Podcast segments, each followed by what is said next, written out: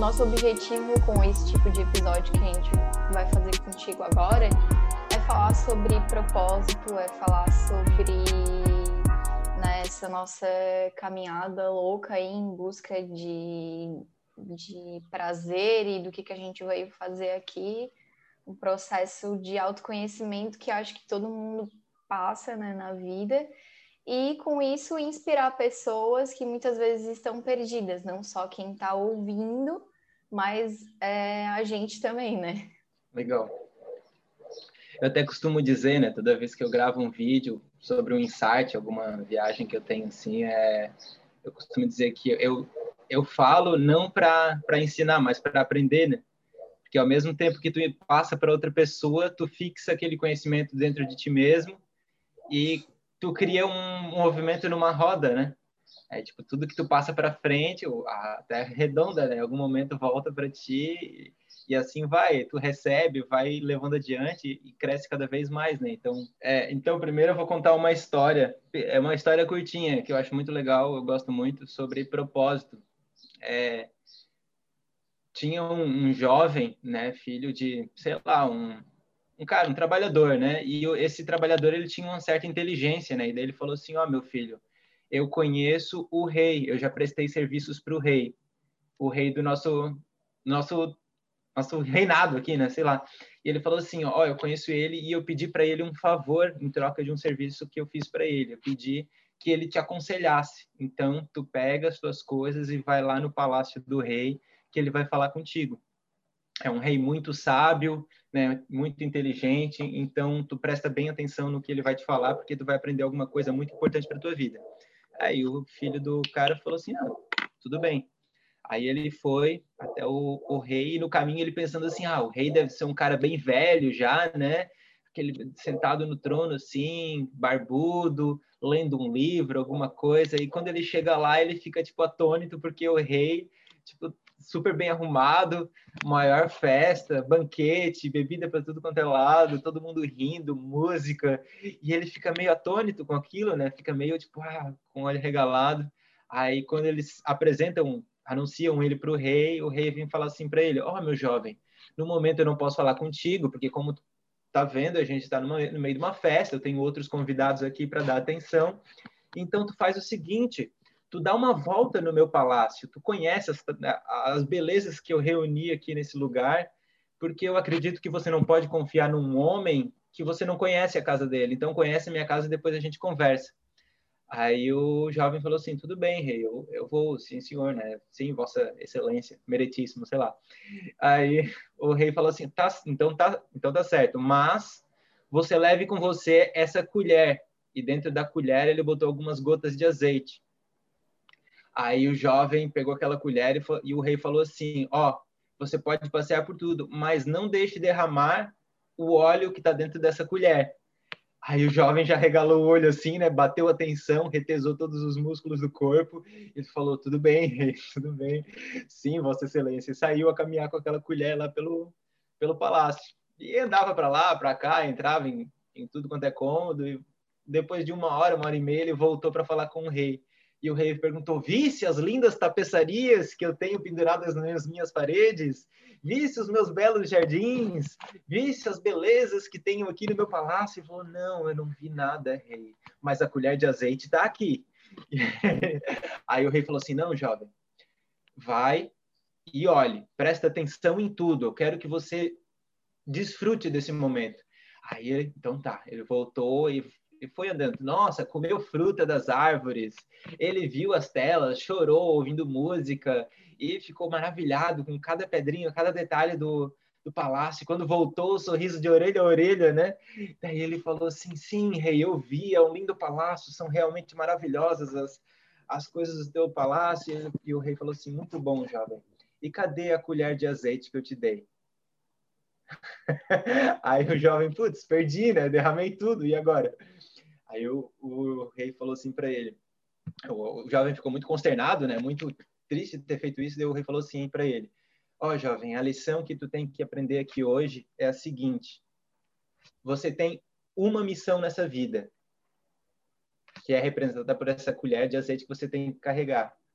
Mas enquanto você completa essa missão, você não pode esquecer de observar todas as belezas que tem no caminho.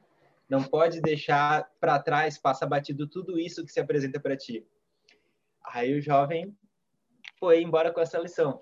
E eu acho que isso traz muito do que eu penso sobre a vida, sabe? É, eu fiz enfermagem, eu, eu, formei a escola, né, o colégio normal, ali no Álvaro Catão, Anos Gilberto, e até esse momento nunca pensei em faculdade ou propósito de vida, ou sei lá, só vivia, sabe? Vamos indo, vamos indo, vamos indo, oba, oba. Aí teve um momento que falaram assim: não, agora tens que fazer faculdade. Falaram para mim, né?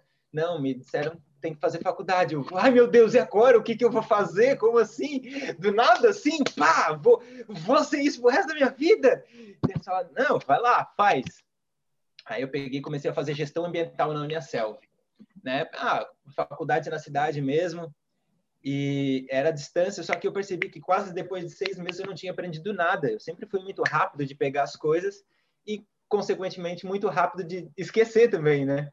Então eu percebi que passou quase seis meses eu não tinha aprendido nada. Aí eu pensei, não, tem que fazer alguma coisa melhor que isso, né? Usar um pouco mais desse potencial que eu tenho. Aí eu me inscrevi para o ProUni. Eu tinha uma nota excelente no Enem. Eu nem sabia para que, que servia o Enem, só fiz, sério, você tem que fazer o Enem. Eu, tá bom, sei lá, fiz o Enem, tirei uma nota assim, sei lá, 80, uma coisa assim. Aí eu botei alguns cursos lá, sei lá, era em ordem alfabética, né? eu botei alguns, coincidentemente, e né, é uma das primeiras, e me fui chamado para enfermagem. E sei lá, porque fui fazer, eu tava com dor de garganta terrível quando fui me inscrever, esqueci histórico escolar, foi uma zona no dia da inscrição. Meu pai pé da vida porque tinha que, ter que fazer várias viagens até Tubarão para pegar cada documento que eu esquecia. Mas, enfim, me inscrevi, né? Lá pela metade eu descobri, bah, o que, que eu tô fazendo aqui, cara? que bosta que eu tô fazendo na minha vida. Desculpa o palavrão aí, mas. Né, o que, que eu tô fazendo aqui, cara? Daí eu fiquei indignado. E, e os meus pais pressionaram: não, termina, tu começou, termina isso aí e tal. Eu, Pela eu, metade do curso, tu tá falando, é, né? Metade do curso, eu, bah, não quero mais isso. Tô, sabe? Tava me jogando para tudo quanto é lado. Eu fumava, bebia, enfim, sabe? Tudo que eu queria era que acabasse a semana, aquela, aquela clássica, né? Ah, sexta-feira e eu não aguentava isso. E tu já estava trabalhando em alguma em algum tava, local nessa época? Tava, tava fazendo estágios, né? Estágio remunerado e a enfermagem é integral, né? É diurno e integral. Então, ela consumia boa parte do meu tempo de vida ali. Eu sempre chegava na faculdade dormindo para ver. Tinha dias que eu ia de branco, todo de branco, porque eu sabia que os professores pensavam que eu fazia plantão. Aí eu dormia nas aulas matinais. Eles falavam, não, deixa, deixa dormir, que ele deve ter vindo do plantão. Meus colegas, aham, deve estar super cansado do plantão. Aí, beleza. Terminei a faculdade, né, por livre e espontânea pressão. Mas aí, depois que eu terminei, eu pensei, não, eu quero fazer alguma coisa, sei lá, não quero apagar incêndio na vida das pessoas, sabe? Eu quero plantar algo de bom. E veio muito uma história na época sobre desmatamento e, e, todo mundo falando, não, tem que plantar mais árvores, plantar mais árvores. E eu fiquei pensando assim, pô, todo mundo pegou o papel de dizer que tem que plantar mais árvores, mas quem é que realmente pega o papel de plantar as árvores? Saca? Porque a humanidade, principalmente nas redes sociais, é muito de criticar, de falar, mas ninguém de fazer nada, sabe? Eu, pai, eu nunca fui disso. Eu sempre, tipo, ah, tem alguma coisa para fazer, vamos lá, vamos fazer. Aí eu resolvi que tinha que fazer esse plant, né? O projeto surgiu do nada, surgiu assim de noite. E eu, pá, cara, eu não posso perder essa ideia. Eu não dormi essa noite para não perder essa ideia. Aí eu fiquei a noite toda fritando no meu quarto. Até chegar de manhã, pegar dinheiro emprestado, comprar plantas para ir plantar no calçadão lá da cidade. No calçadão, não, no canteiro, né?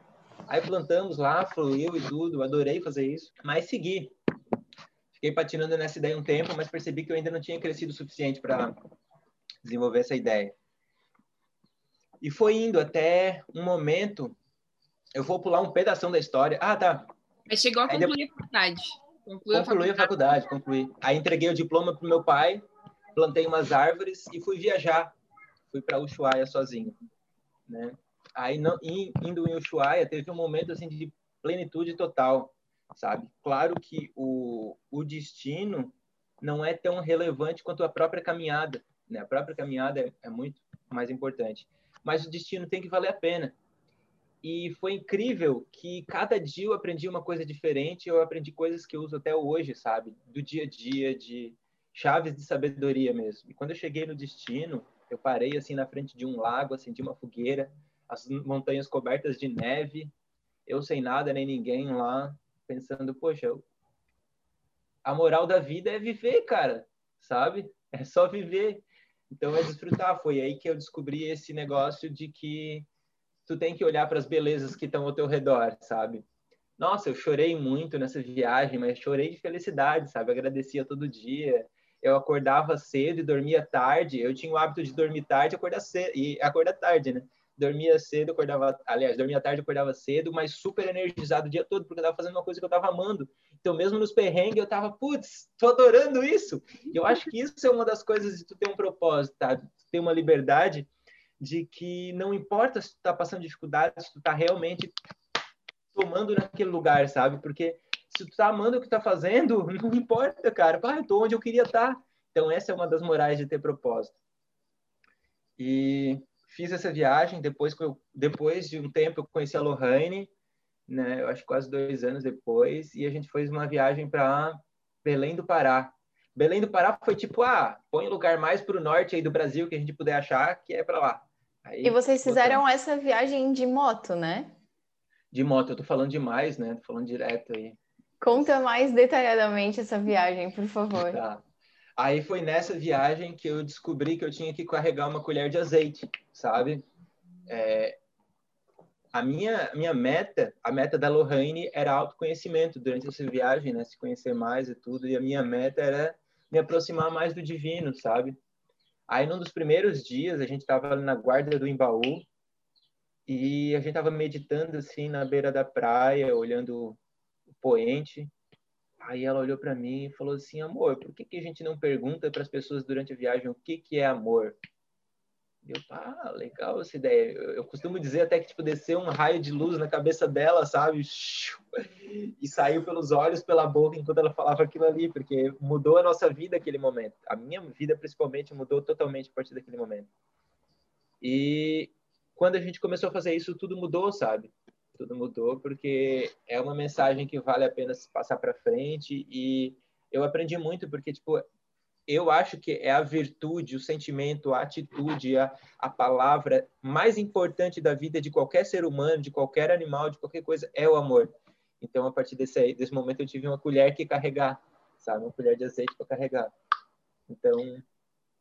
Tu lembra incrível. algum momento específico de algum despertar assim maior na tua vida nesse, nesse, nesse percurso, assim, durante a faculdade, que tu já não estava realizado? Teve algum momento, assim, que tu, cara, é muito além do que o sistema quer da gente, sabe? Essa coisa de realmente só, sabe, se formar, seguir essa linha, mesmo não sendo feliz naquilo que tu está fazendo, sabe? Só por uma imagem social ou, ou agradar os teus pais, tipo, a gente sabe disso, sabe? Eu também vivi isso, a Bianca viveu isso também em relação à faculdade e tal. Eu também sou uma. Eu desisti da minha, né? Eu fiz três anos de direito e eu. Eu comecei a fazer estágio, eu vi na prática o que, que ia ser aquilo para minha vida. Eu falei, gente, nunca que eu vou fazer isso. Sabe? Eu não via. Ah, Duda, mas tu vai. Aquela coisa, né? Mas tu faz um concurso público e o direito te abre portas. Assim, gente, não tem, eu não quero entrar nessa porta, sabe? E foi muito difícil, eu lembro até na época, porque. Não quero entrar nessa porta, é ótimo. É, é ótimo. Sabe? Eu não queria, por favor, me fecha todas essas portas. Eu quero outra coisa para minha vida. E, e, eu lembro até que foi super difícil, sabe? Ter que bater de frente com a minha mãe, com a minha família. Cara, eu tive que ir pra psicóloga, tipo assim, o que, que eu faço, sabe? Porque sair do padrão é, é, difícil, assim, né? O primeiro impacto, ele é muito complicado, né? Mas... É porque muitas vezes a gente sabe muito bem o que a gente não quer, mas isso não significa que a gente saiba o que a gente quer. né? É difícil a gente se encontrar. Mas tu lembra algum momento assim que Então, Pegou e pensou, cara, não tá certo isso, eu preciso realmente buscar o meu propósito e alguma coisa que realmente me preencha. Então, eu acho que essas coisas, elas são meio que uma, pelo menos para mim, né, são uma progressão de, de fatos. Tem de fatos, de consciências, de aprendizados, né? Tem alguns momentos que são realmente momentos chave, momentos de virada, né? Como por exemplo, uma viagem. Foram 30 dias, mas que mudaram completamente o rumo da minha vida, sabe? Então, é um é um um período de tempo relativamente curto, sabe? Mas é sempre uma progressão de fatos, né? Por exemplo, eu sempre me, me orgulhei de ser tipo, ah, fora da caixa.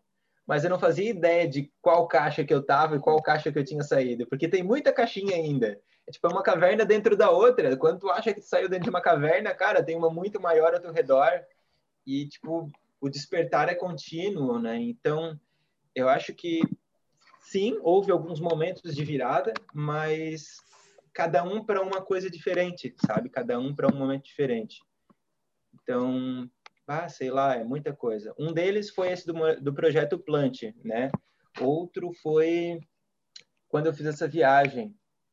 Teve um terceiro ainda, que foi quando eu estava trabalhando de vigia noturno, um negócio super aleatório, num lugar completamente isolado. Eu lendo um livro, vocês já devem ter lido, O Poder do Agora. Sim. E, cara. É, Divisor de água na minha vida. Não é? Uhum. Um livro, assim, surreal. E, cara, foi isso. Teve também um momento de ficar 30 dias em silêncio. Mudou muita coisa para mim também. Ô, Isa, você falou ali na. A viagem foram. Para quem não sabe, né? Quem tá ouvindo e não sabe, a gente é de Santa Catarina. De Santa Catarina até Belém do Pará, foi isso? Uhum. São Isso. quantos quilômetros? Olha, na tu verdade, lembra? na verdade, eu não sei exato porque o marcador quebrou. o marcador da quilometragem, o odômetro que chama, né, quebrou. E eu, Mas eu enfim, é suponho, é muito assim, longe. É, eu suponho assim que tenha dado uns 12 mil quilômetros de ida e volta, porque a gente foi pelo litoral, costeando todo o litoral, parando em alguns lugares, alguns lugares a gente ficava três, sete dias, é, um dia aí seguir até o próximo estado, próxima cidade e tal. Quando chegamos por Belém do Pará, em Belém do Pará, voltamos pelo interior, né? Goiás, Tocantins, Minas, é, Distrito Federal. Foi surreal o negócio. Mas eu acho, sobre esse negócio de. Falou uma coisa muito interessante, que muita gente sabe o que não quer, mas não sabe o que quer. E, na verdade, 90 ou 95% das pessoas não faz a mínima ideia do que quer. E uma das coisas mais essenciais nessa vida é tu saber exatamente o que tu quer, sabe? Se tu não sabe, tudo bem não saber ainda, mas a primeira busca que tu tem que ter é saber para onde é que tu tá indo, saber qual é o teu destino exato, tu tem que ter uma imagem clara, específica, se tu puder resumir o teu lugar onde tu quer chegar em uma frase, tanto melhor, porque tu sabe realmente, sabe? Se tu não sabe dessa forma, tu tá navegando a, er, a esmo, sabe? Como um navio sem leme e sem, sem, sem direção, sabe? Tu vai acabar perdido em algum lugar. Daí chega no final da vida, a pessoa, pô, não cheguei em lugar nenhum. Mas claro, né? Não, não tentou chegar em algum lugar. Como é que, é tá que tem muito, tem muito do se arriscar também, né? O problema é que a gente normalmente fica muito na, na nossa zona de conforto. E esse autoconhecimento é não é fácil, a gente sabe que não é um processo fácil, que não é essa luz maravilhosa que todo mundo imagina, uma vida assim, tipo, ah, tô num processo de autoconhecimento, virei Buda e tá tudo certo. Não, é bem, é mais complexo que isso. Mas eu acho que esse é o primeiro passo, assim, é realmente sair dessa zona de conforto e começar a investigar e começar a se arriscar. Por exemplo, se tu tivesse continuado na tua faculdade de enfermagem e tivesse sido enfermeira até hoje, tu imagina tua vida seria totalmente diferente. Mesma coisa eu tivesse terminado direito, mesma coisa se a Bianca estivesse trabalhando com o que ela se formou, que ela também não trabalha. Então, acho que essa coisa da gente se permitir e sair da zona de conforto talvez seja um dos primeiros passos que a gente tenha que dar para começar a descobrir realmente o que a gente veio fazer aqui, começar a, a descobrir a nossa essência em verdade, né? Porque, infelizmente, o sistema, ele não quer isso da gente, né? Ele que realmente quer só que a gente chegue na sexta-feira e fique feliz com a sexta-feira e gaste todo o nosso salário no sábado e domingo, já, já diria Eduardo Marinho, né? Que ele tem um documentário falando sobre isso, que a felicidade do, do, do ser humano é ao sábado e o domingo, né? E tá totalmente errado, né? A gente tem que ser feliz de segunda a segunda, fazendo o que a gente realmente ama. Não é fácil, não é nem um pouco fácil, mas eu acho que o primeiro a gente tem que dar pelo menos um passo, assim, né? Nem que seja um passo de cada vez, que seja lento, mas a gente tem que começar de alguma maneira, porque a vida passa muito rápido e, e a gente não pode ficar adiando, sabe? Deixando para amanhã, ficar pensando, ah, não, sabe? Não dá. Acho que, tem que a gente tem que jogar, se jogar mesmo, ter coragem e se arriscar. E, cara, olha, olha isso, sabe? Querendo ou não, hoje em dia tu vive da arte, não é? Conta mais um pouquinho dessa fase aí pra gente, então. Como é que tá sendo agora a tua vida depois dessa loucura toda?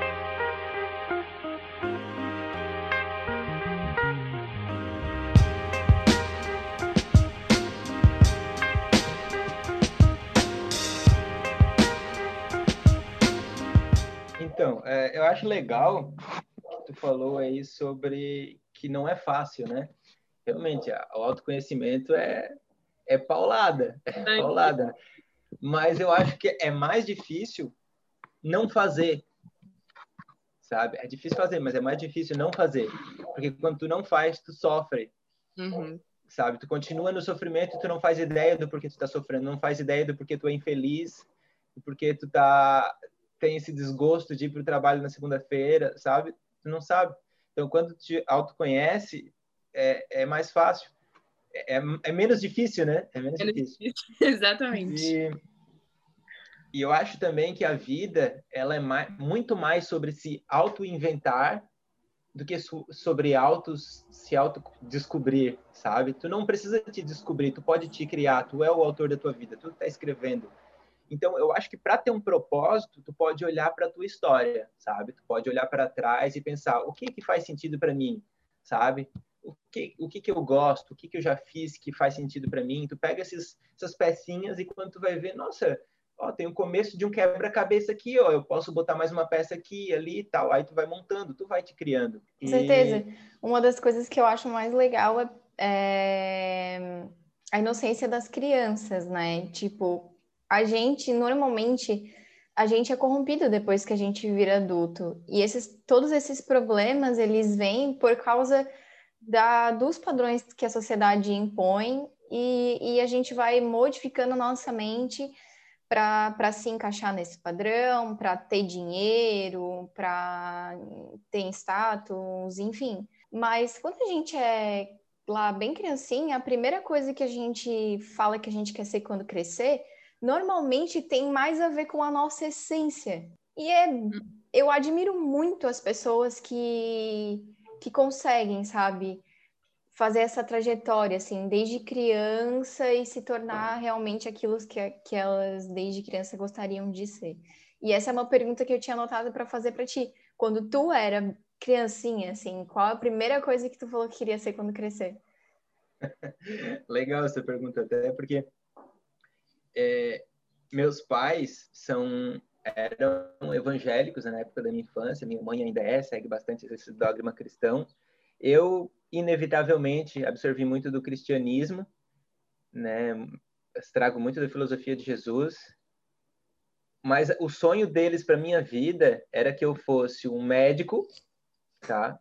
Tanto que vocês podem ver depois que eu acabei é, me inscrevendo em enfermagem, né? E o pior martírio para mim era ouvir o seguinte: ah, enfermeiro é quase médico. Nossa, cara, me matava. Mas o sonho deles era que eu fosse um médico, pastor, porque eram evangélicos, e missionário na África. Pô, que lindo sonho, vai dizer. Já viu? Que lindo sonho, nutrindo as pessoas com é, saúde e esperança na, na um, dos, um dos continentes mais necessitados do mundo, né? Mas não era o meu sonho né? Óbvio. e uma vez eu estava numa aula de artes, até hoje eu lembro do nome da professora, a professora Rosa. Ela dava uns desenhos, assim, umas práticas de desenho pra gente, a gente tinha que ficar desenhando. E eu estava lá, bem empolgado, com meu lápis e meu papel, desenhando, tipo, um, um homem, assim, sabe, segurando uma barra de ferro, assim, tipo, muito musculoso e tal, inspirado naqueles personagens de super-heróis. E a professora olhou assim, viu que o desenho estava muito bem trabalhado, eu estava empenhado naquele desenho, ela perguntou assim para mim: Isar, quando tu crescer, tu quer ser alterofilista? Deu, não, professora, eu quero ser desenhista, porque. e eu acho que esse foi o único momento na minha infância que eu respondi isso de forma autêntica e forma espontânea, sabe? Tanto que ficou marcado em mim até hoje. Eu estava, sei lá, na quinta série sabe? Um episódio tão curto, assim, tão pequeno, não durou cinco segundos isso e está marcado com um privilégio na minha mente. Então, eu vim com essa ideia há tempos, né? Até falei que é, comecei com um caderninho desse tamanho há uns quatro, cinco anos atrás. Não, mais, um pouco mais. Desse tamanho, assim, tipo, Estão eu falando aqui, as pessoas não estão não tão vendo, né? Óbvio. Um caderninho assim de 3 centímetros por 4 centímetros. Eu pegava uma caneta, dava sempre uma caneta no bolso e aquele caderninho eu ficava escrevendo, desenhando ali, pintando, sei lá, inventando as coisas do meu dia a dia. Aí foi crescendo, crescendo, crescendo. E sempre tem essa coisa do, do dinheiro, né?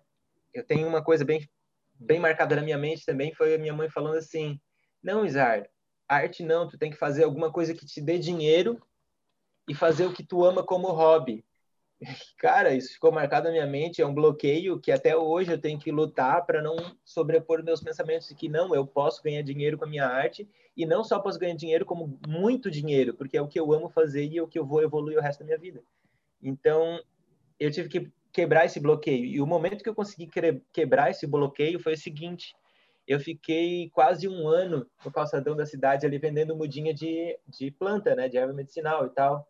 Né? Tu me viu lá, né, Bianca? Não sei se a Eduardo Sim. chegou a ver, eu acho que não, né? Não lembro.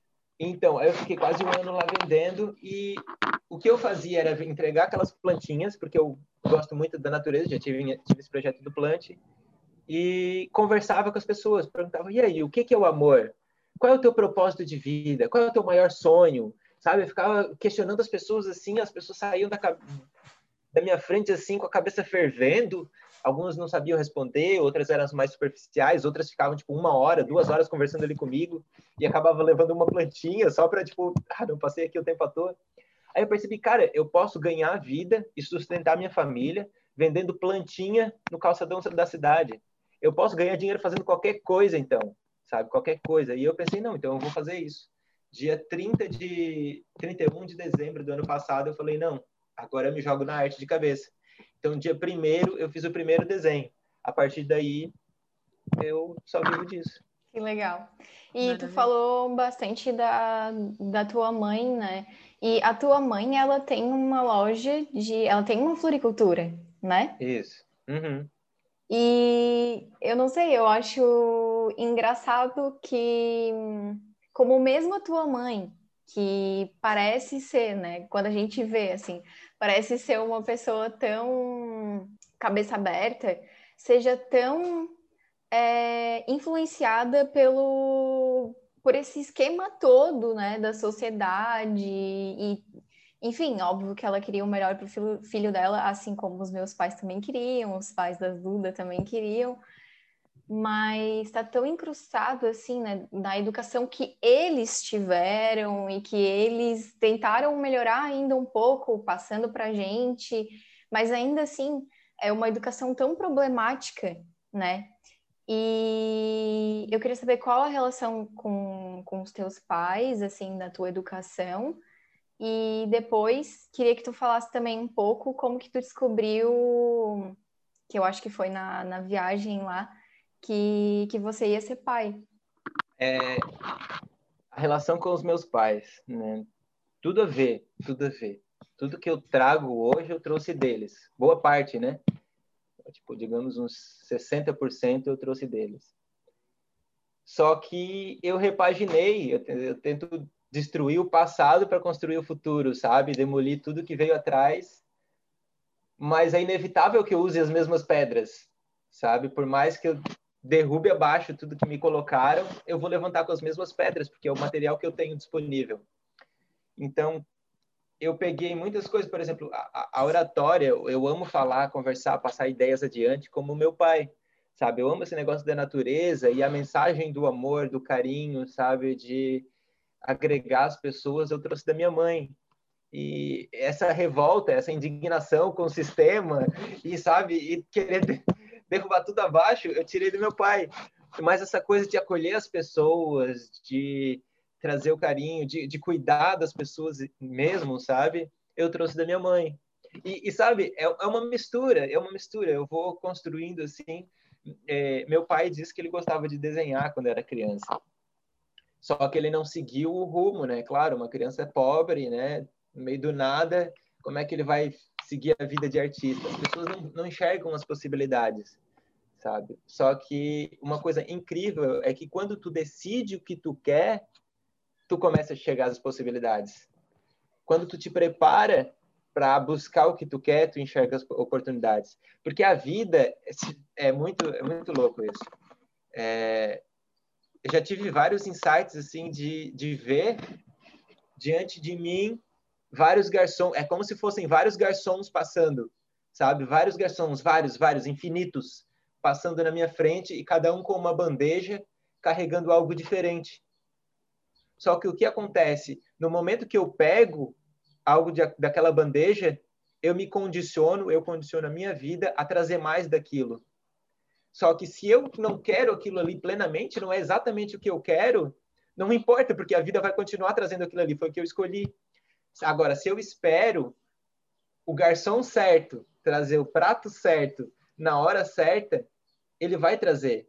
Em algum momento ele vai chegar e eu posso pegar aquilo ali e a vida vai trazer mais de mim daquilo, sabe? A, a vida também tem esse algoritmo, né? Que o Facebook e o Instagram têm. É só uma repetição da vida.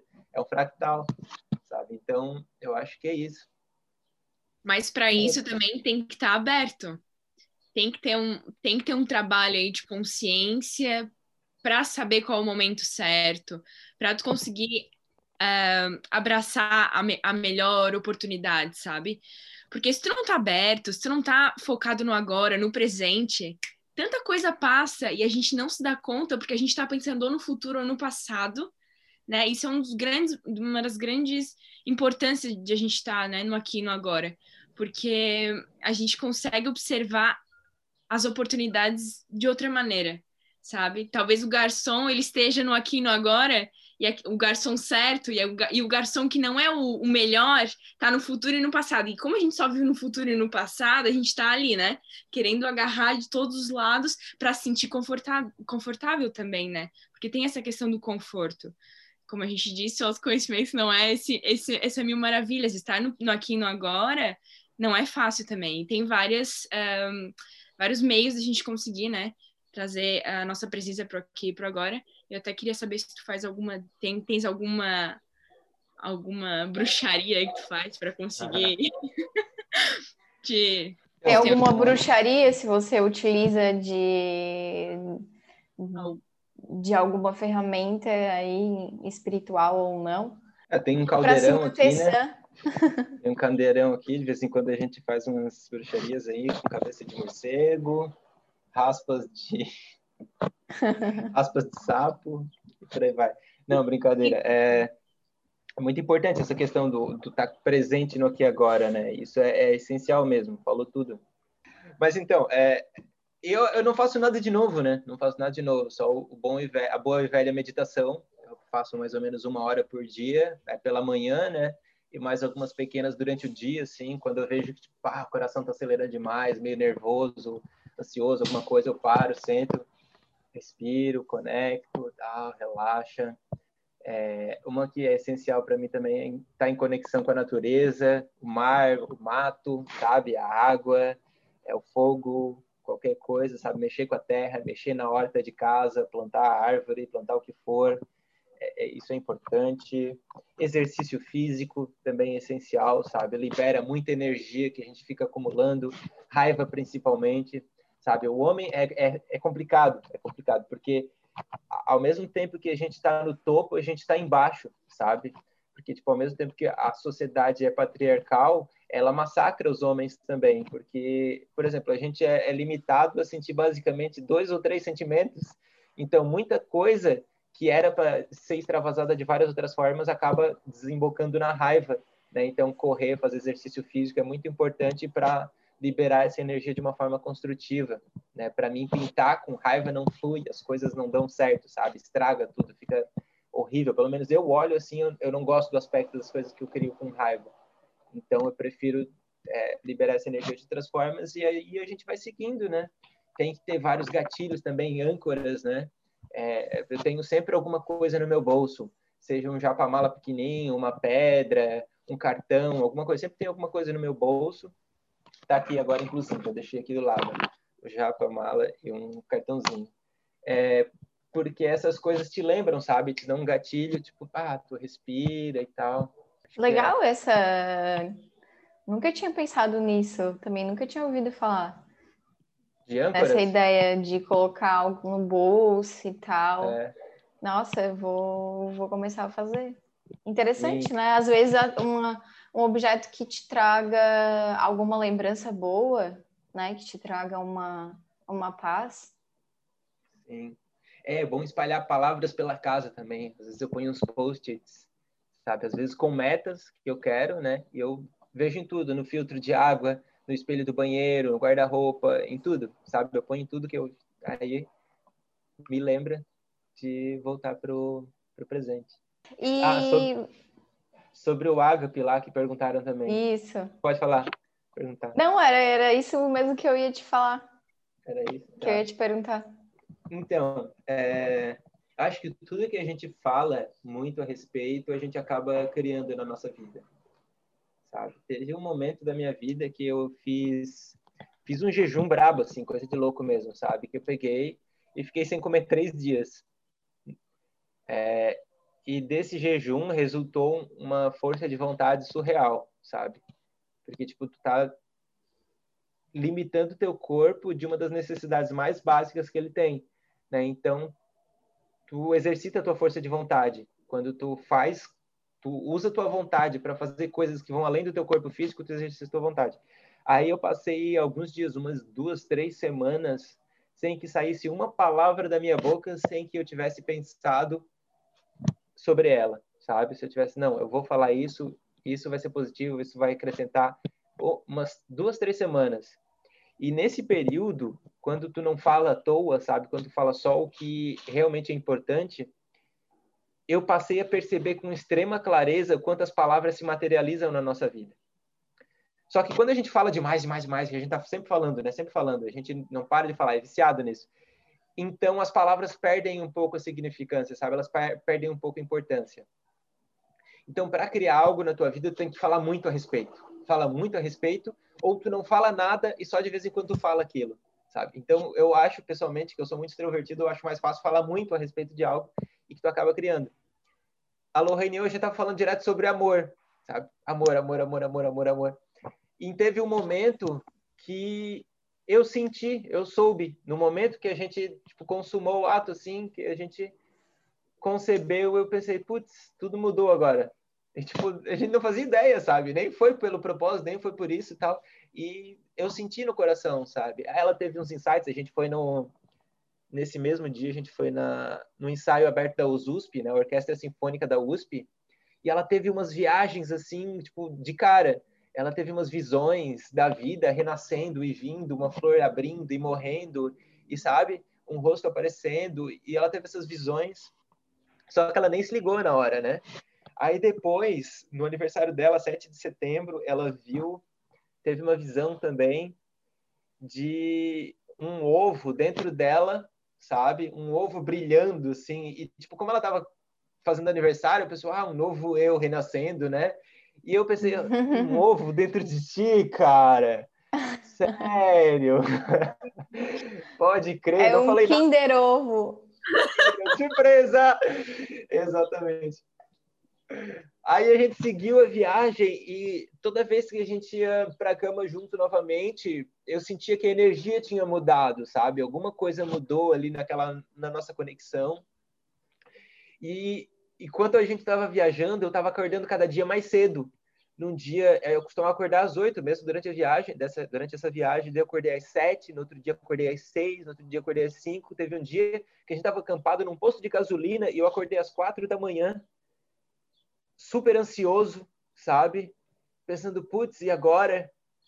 E, sabe, pô, tu tá sendo pai, não tinha nenhum preparo, era super irresponsável. E naquele momento deu, putz, cara, às quatro da manhã, a dormindo, eu pensei assim, pá, eu vou falar com Deus agora. Sempre tive essa de conversar, sabe, de orar, de conversar com a inteligência infinita, o eu maior, cada um fala de um nome, né? Minha mãe chamava de Espírito Santo, chama até hoje, né? Então eu fui falar com o Espírito Santo, eu falei assim, ó oh, Deus, tu tá ligado no sentimento que eu tô sentindo agora, tu sabe que eu tô ansioso, tu sabe o porquê, eu vou colocar tudo na tua mão agora. Põe aqui, ó, tô tirando do meu ombro e tô botando no teu. Tu disse que era para fazer isso, tô fazendo agora. Pega tudo aí para ti e e me guia, me dá direção. Tu que sabe, tu é o cara virei pro lado e capotei. Dormi feito um bebê. No outro dia acordei e eu virei para Lohane, ela tinha acordado também, eu fiz uma pergunta para ela, não lembro exatamente qual era a pergunta, mas era uma pergunta bem ambígua, sabe? Tu não poderia saber exatamente o sentido da pergunta, a pessoa não poderia saber. E ela respondeu de uma forma tão positiva que eu tive certeza, naquele momento eu tive certeza, não, pô, ela tá grávida, é óbvio. E to, na, nesse mesmo dia, todo mundo que a gente perguntava sobre amor, falava sobre amor de pai, amor de mãe, amor de filho. Todo mundo perguntava, falava sobre isso. Eu, cara, que é isso, meu? Aí, pronto, no dia seguinte, quando ela acordou, eu já falei assim: Bom dia, mamãe. Ela, ai, para, para, para. Aí a gente, na Bahia, que foi fazer o exame, mas tipo, já tinha certeza, sabe? Foi fazer o exame, deu positivo, tudo. A gente seguiu, foi fazendo os, os exames durante a viagem. E enquanto a gente estava dirigindo, eu estava dirigindo, né? Eu desceu um raio na minha cabeça, pá! Explodiu dentro do meu cérebro e o nome veio, Ágape, que significa amor incondicional. E pronto, tá aí. O propósito de vida, o nome do filho, a viagem, tudo uma coisa só. Que incrível. E quando tu tava lá, quando tu voltou, é tu começou a trabalhar naquele trabalho que tu falou do vigia lá, voltando para aquela história do, do trabalho Não, lá do vigia. Foi Qual foi o timing? O timing foi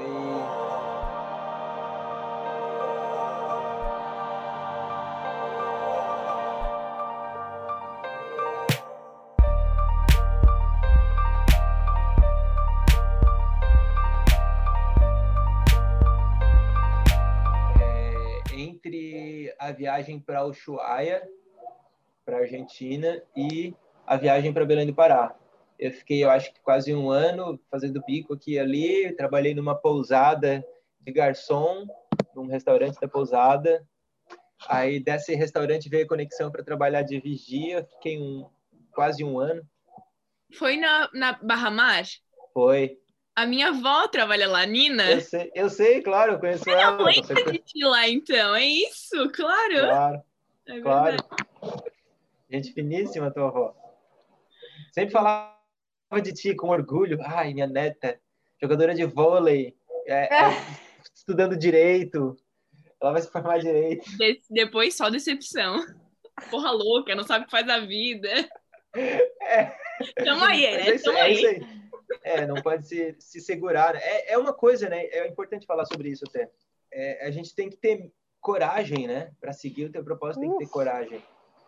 Porque, tanto porque a gente pode ter crítica, não só pode, como vai ter crítica, quanto porque tu vai trilhar um caminho que ninguém mais trilhou antes. Esse é o teu caminho. Essa é a tua vida, sabe? Tipo, ah, se formar em direito, passar num concurso público, ter uma vida estável, se aposentar. Quantas pessoas já trilharam esse caminho? É um caminho, entre aspas, seguro, sabe? Agora, tu fazer o teu próprio caminho, abrir a trilha no facão, aí é preciso coragem, aí é preciso, não, aí vamos ver quem é que é fera para fazer isso, né? Então, é, é. coragem.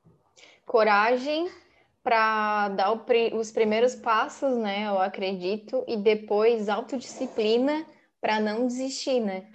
Uhum. Porque é, tem muitos, muitas pedras, né? No caminho. Sim. Não que é, os outros não, não, não tenham, né? Acho que todo caminho tem suas pedras. Mas quando tu tem, tu tá num caminho que tem as suas pedras, mas é mais aceito pela sociedade, parece ser muito mais fácil, né? Mas não é. vai doer igual. Vai doer e vai, vai doer no, no, vai doer no fim da vida, que é onde tu menos pode fazer alguma coisa, né? Verdade, Isso que é arrependimento, pior. né? Uhum. Até nesse livro que eu tinha comentado aí do propósito, o Sri Prembaba, ele diz, né, que infelizmente o ser humano, ele se condicionou a evoluir na dor e não mais no amor, como era há muito tempo atrás, né? As pessoas evoluíam no amor e hoje em dia a gente evolui na dor, né? E até perguntar para vocês se vocês concordam com isso, se vocês evoluem mais quando alguma coisa dá errado ou quando realmente vai mais pelo amor? Eu já digo a minha que é pela dor, assim. Eu, quando tô na merda, quando dá aquelas, tipo, meu Deus, o que que eu tô fazendo da minha vida? Que dá as deprê, que dá, tipo, corre pra terapeuta. E que é aí que, depois que tu sai desse fundo do poço, tu volta com muito mais força do que antes, sabe? Tu aprendeu. Eu sinto que sempre que eu vou pra minha sombra, eu saio da minha sombra com alguma coisa evoluída sabe? Eu não, eu realmente assim aprender com o amor tá ainda um pouco difícil. Eu tô aprendendo mais na dor. Eu tô, eu espero que chegue o dia que eu vá aprender só no amor, né? Porque eu estou cansada das sombras. Porém, né? Como é que vocês lidam com isso? Como é que é, mais ou menos? Eu é na dor, com certeza também, sem dúvida nenhuma. Agora, Isara é namoro, né? No, no amor, só pode ser, né? Então, é, eu acho, é, é é uma, eu já pensei bastante sobre isso também, que é o seguinte: minha mãe, ela falava que meu avô era um homem sábio, sabe? Então, eu sempre fiquei com essa imagem do sábio na cabeça. E, ao mesmo tempo, eu fui apaixonado quando criança pela história do rei Salomão, que quando ele era criança, veio Deus perguntou para ele: Salomão, o que tu quer? Ele falou: Ah, Deus, eu quero sabedoria para guiar o teu povo. Aí Deus falou assim: Ah, Salomão, como tu pediu sabedoria ao invés de fama, dinheiro, poder, eu não só vou te dar sabedoria, como todo o resto. E assim foi, né? O Salomão, o homem mais sábio da história, ou um dos, né? E talvez o mais rico também. E, e eu aprendi isso, né? E observava que que tinha essas chaves na dor, né? E também no amor. Só que o que acontece? Eu, eu virei uma chave eu virei uma chave que é o seguinte: como é que, tipo, tem vários ditados. Eu, eu gosto de ditados porque eles são sabedorias de bolso, sabe? Tu sempre tem um ditado, uma sabedoria pronta num ditado, fácil de gravar, fácil de falar. E tem um que dele, deles, que é o único que, fala sobre a espécie humana, que diz o seguinte: errar é humano. É o único ditado que fala sobre o ser humano, fala que errar é humano, sabe? Então, a primeira coisa que a gente tem que aceitar é que a gente vai errar e não vai errar pouco. Vai errar todo dia, todo dia a gente erra, sabe? Se a gente tem coragem, humildade para assumir, para aceitar, vai aceitar que vai, vai errar todo dia, cara, todo dia. E cada erro causa uma dor. Todo erro causa uma dor, porque o erro é desobedecer uma lei.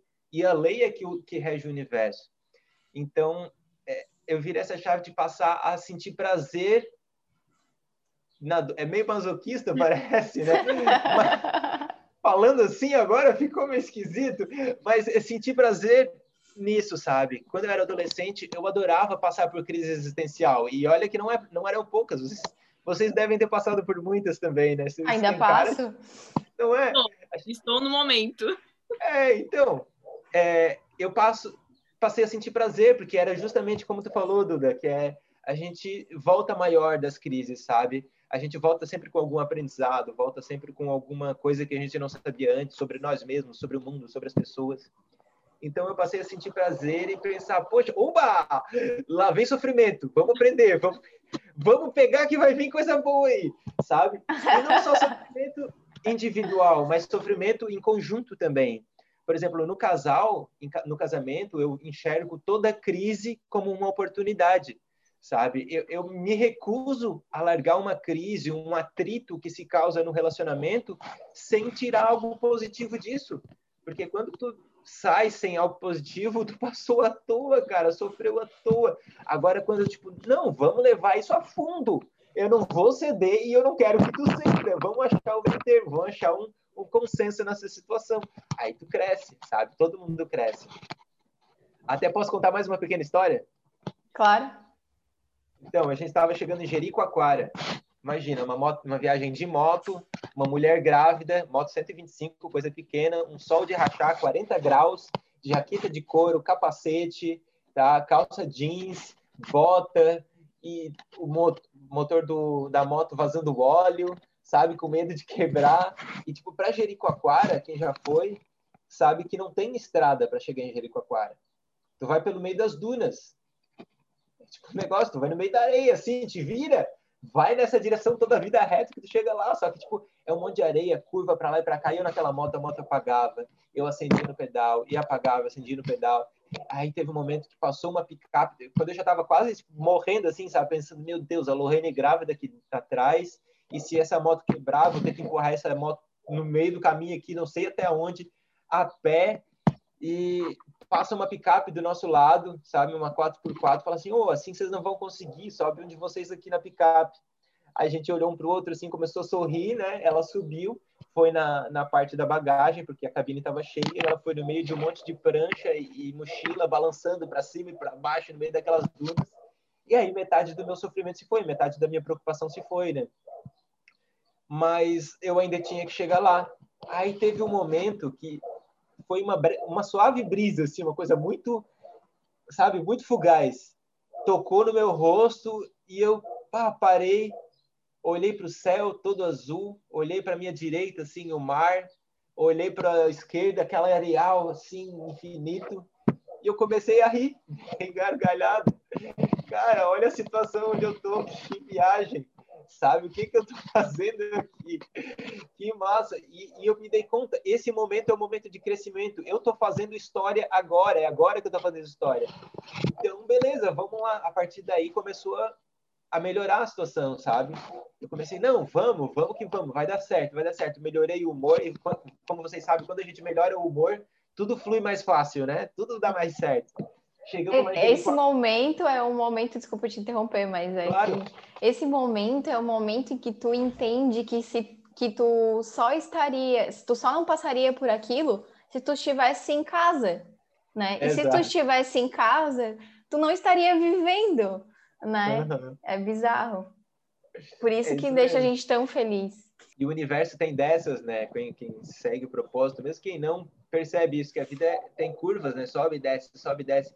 Então, no momento, eu estava ali no meio das dunas, sofrendo, suando, sabe, apanhando para conseguir seguir adiante.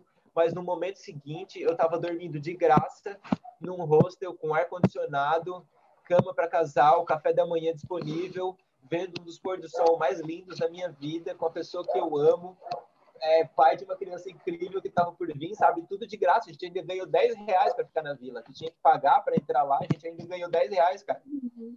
E no dia seguinte foi mais incrível, sabe? Foi nesse momento que eu percebi o, é, o resultado. Porque no momento que a gente saiu da vila, eu pensei assim, ó, é agora que é a prova dos nove que diz, prova dos, sei lá, né, na matemática.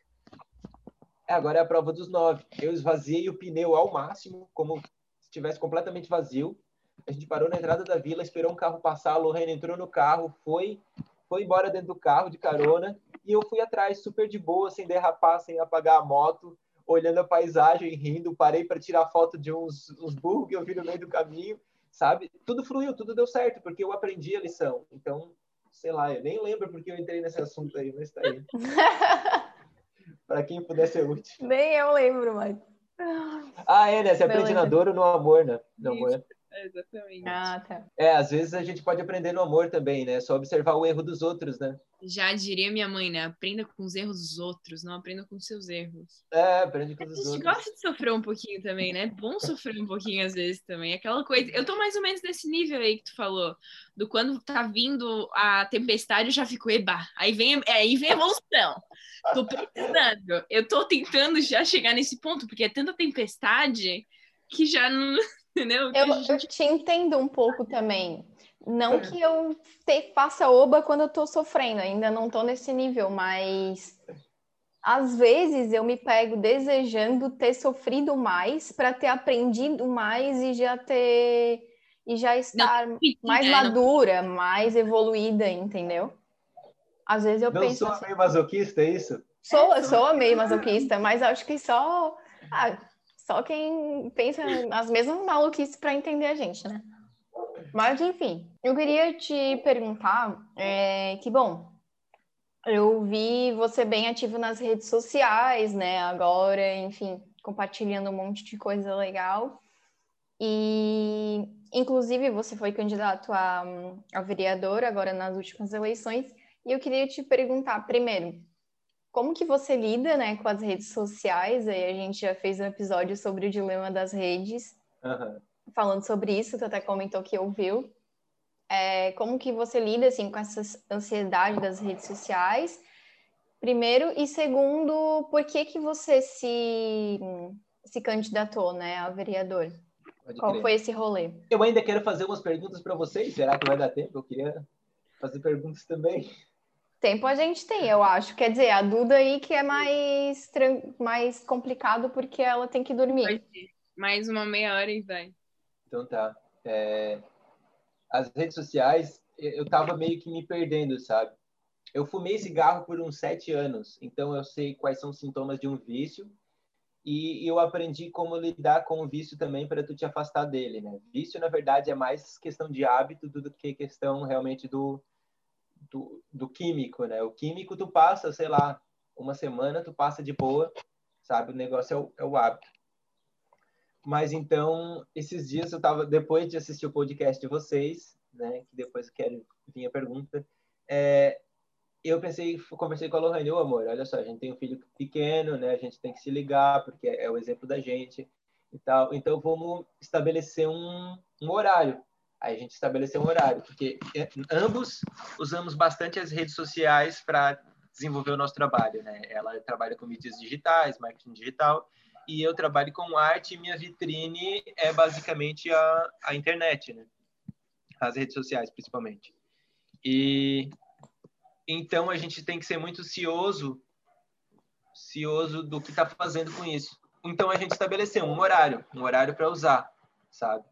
Ainda não, não, não conseguimos cumprir esse horário plenamente, sabe, fielmente, mas eu entendo também porque é questão de hábito e até desenvolver o um novo hábito de botar o celular em um determinado lugar, em tal horário, e só retirar em outro horário, é complicado, porque as redes sociais elas ficam te chamando, né? do meu celular, todas as notificações já são desativadas há tempos. Até as pessoas, é, é, às vezes, ficam incomodadas comigo que eu demoro tempo para responder as mensagens no WhatsApp, ok? Mas é porque, ah, se eu esqueci, se, se exploda, né? Não era, não era urgente. Se a pessoa, se fosse urgente, a pessoa tinha me ligado. Então, é por aí. E eu acho que elas são úteis até certo ponto, né? ela traz muita coisa positiva as redes sociais. Eu não posso negar, ninguém pode negar isso. Principalmente para uma questão de trabalho, sabe? As redes sociais não são mais um negócio para interagir. Não são. Quem, quem usa isso, tipo, ela tá fora do, é business. do padrão. É business, é negócios, sabe? Não tem, ah, eu tô ali por causa da minha família. Cara, liga para tua família, vai na casa da tua família é muito mais conexão. Ah, se tu não pode ir na casa da família, sei lá, faz uma ligação para eles, tem o um celular, o um telefone, faz um convencional, faz um DDI, sei lá, sabe? Então, é isso, tem que saber para que que é e usar a teu favor, né? Agora a pergunta. A outra é... pergunta era do, do por que, que você se candidatou. Ah, vereador, certo. É, essa é complicado.